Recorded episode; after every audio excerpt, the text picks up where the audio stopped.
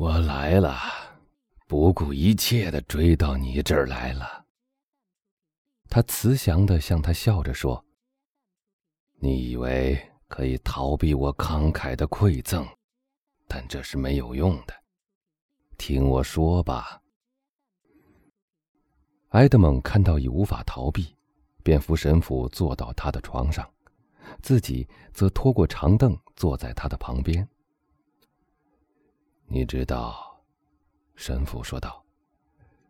我是红衣主教斯帕达的秘书，也是他的密友，而他，是斯帕达亲王这一族中最后的一位。我一生的全部幸福，都是这位可敬的爵爷所赐予的。尽管我曾时常听人说，像斯帕达那样富有，但他本人并不富有。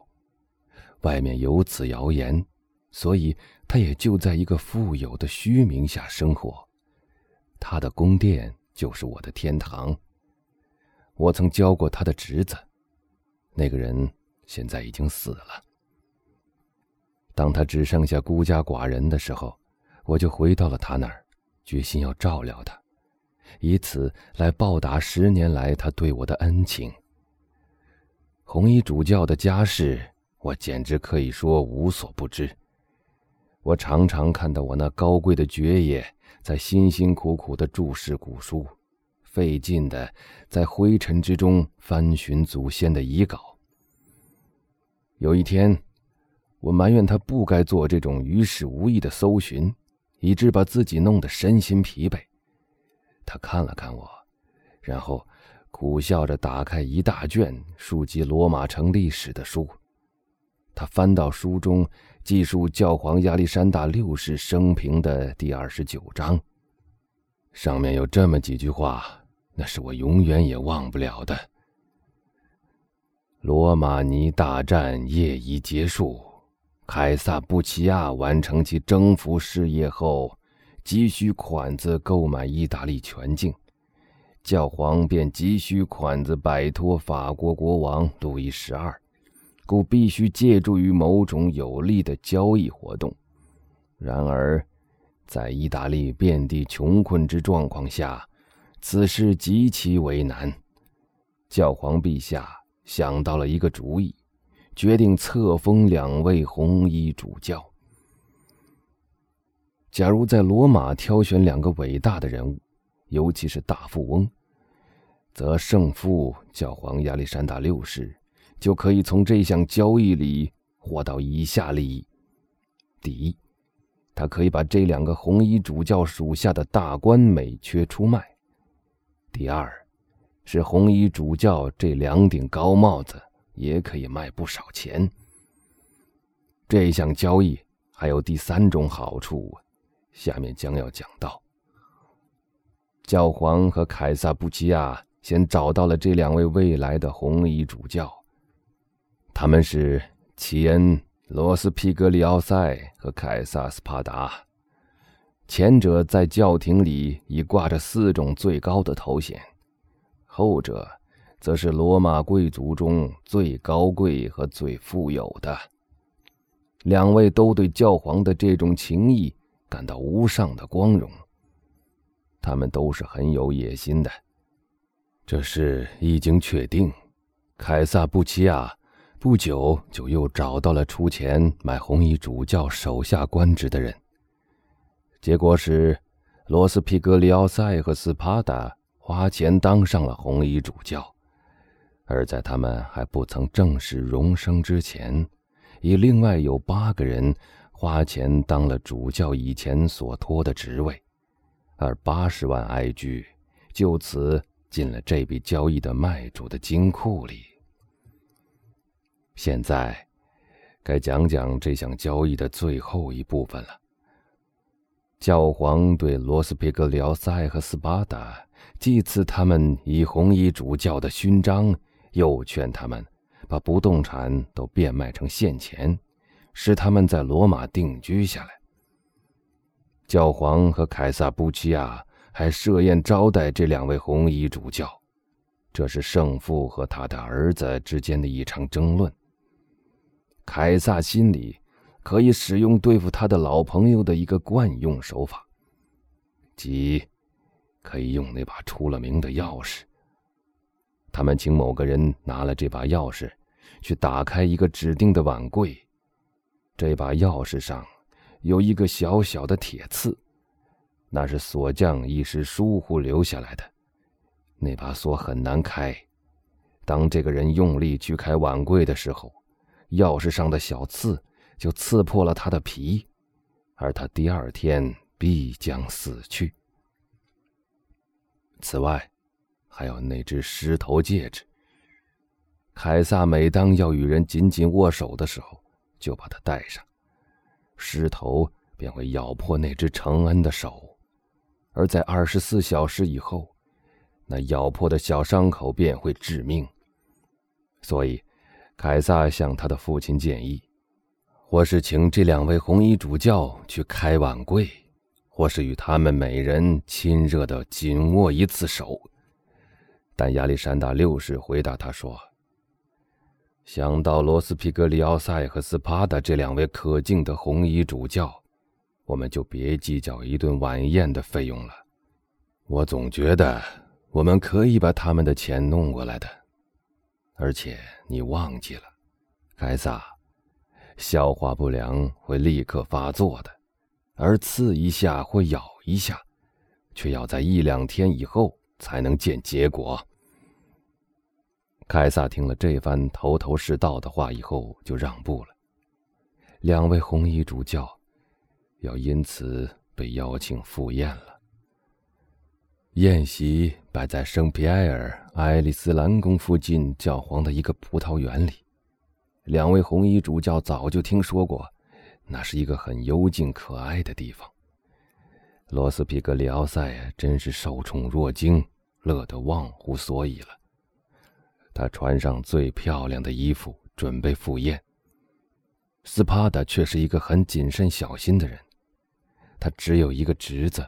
是一个前途远大的青年军官，他对他极其钟爱，所以他拿出笔和纸，写下了他的遗嘱，然后就派人去找他的侄子，要他在葡萄园附近等候他。可是仆人似乎没有找到他。斯帕达很清楚这种邀请的意义，自基督教问世以来，罗马的文明已大有进步了。现在不再会有一个百夫长来传达暴君的口信，凯撒赐你死，而是由教皇派来一个特使，面带微笑地说：“教皇陛下，请你去赴宴。”斯帕达在两点钟左右动身到了圣皮埃尔爱丽丝兰宫的葡萄园里，教皇已在等着他了。斯帕达第一眼看到的人。就是他那穿着全套盛装的侄子，和对他虎视眈眈的凯撒布奇亚。斯帕达的脸立刻变青了，而凯撒却带着一种讥讽的神色望了望他，证明一切都不出他之所料，天罗地网已经布下了。他们开始进餐，斯帕达只来得及问了他的侄子一句话。问他有没有接到他的口信，侄子回答说没有。他已完全明白了这句问话的意义，但是太晚了，因为他已经喝下了一杯教皇膳食总管特地捧到他面前的美酒。同时，斯帕达看见他自己的面前又添了一瓶酒，他被劝喝了几大杯。一小时以后。医生宣布，他们两个人都因食用了洋脏菌而中毒身亡。斯帕达死在葡萄园的门口，他的侄子在他自己的家门口断的气，临死前还做了一些手势，但他的妻子不懂其中的含义。凯撒和教皇迫不及待去抢遗产，借口是去找死者的文件，但遗产。仅止于此。吉斯帕达在一小片纸上写道：“吾将吾之库藏及书籍赠予吾所钟爱之侄，其中有吾之金角祈祷书一本，吾盼其能善为保存，借作其爱书之留念。抢夺遗产者四处寻找，仔仔细细的翻看了那本祈祷书，又把家具都翻来覆去的查看了一遍，他们不由得都大吃一惊。原来，这位以富有闻名的叔父斯巴达，实际上却是一位最可怜的叔父。说到财宝，除了那些在图书馆和实验室里的科学珍品以外，别的一点都没有。事情就是这样，凯撒和他的父亲到处寻找，到处搜查，到处仔细的查看，但却什么也没找到，或者说，东西少得可怜。只有几千埃居的金条和大约相同数目的现钱。不过，侄子在他断气以前，还来得及对他的妻子说过一句话：“仔细在我叔父的文件里找，里面有真正的遗嘱。”他们又去寻找，甚至比那两位尊贵的继承人找的还彻底，但仍然是毫无结果。王府后面有两座宫殿。和一个葡萄园，但当时不动产还没那么值钱，不能满足教皇和他儿子的胃口。这两座宫殿和那葡萄园仍归家族所有。光阴似水流过，亚历山大六世死了，是中毒死的。你知道那是怎么错杀了的？凯撒也同时中了毒，不过他的皮肤。并没有变成蛇皮的颜色，毒药只使他的皮肤起了很多斑点，像蒙上了一张老虎皮一样。于是他被迫离开罗马，在一次经历史学家所遗忘的夜间的小战斗中，被人莫名其妙的打死了。在教皇去世和他的儿子被放逐以后，大家以为斯帕的这一族。又要像他们当红衣主教那个时代那样发达起来了，但事实却并不如此。斯帕达这一族人依旧只是勉强过得去。这桩黑暗的事件始终被笼罩在迷中雾中。一般的谣传是，那政治手腕比他父亲高强的凯撒，已从教皇那儿夺了两位红衣主教的财产带走了。我说两位，是指还有那位红衣主教罗斯皮格里奥塞，他由于事先毫无准备，所以完全被抢光了。讲到这里为止，法利亚打断自己的话头说：“你一定觉得这非常荒唐吧？”哦，我的朋友，唐泰斯说道：“正相反。”我好像是在读一本最有趣的故事，请你说下去吧。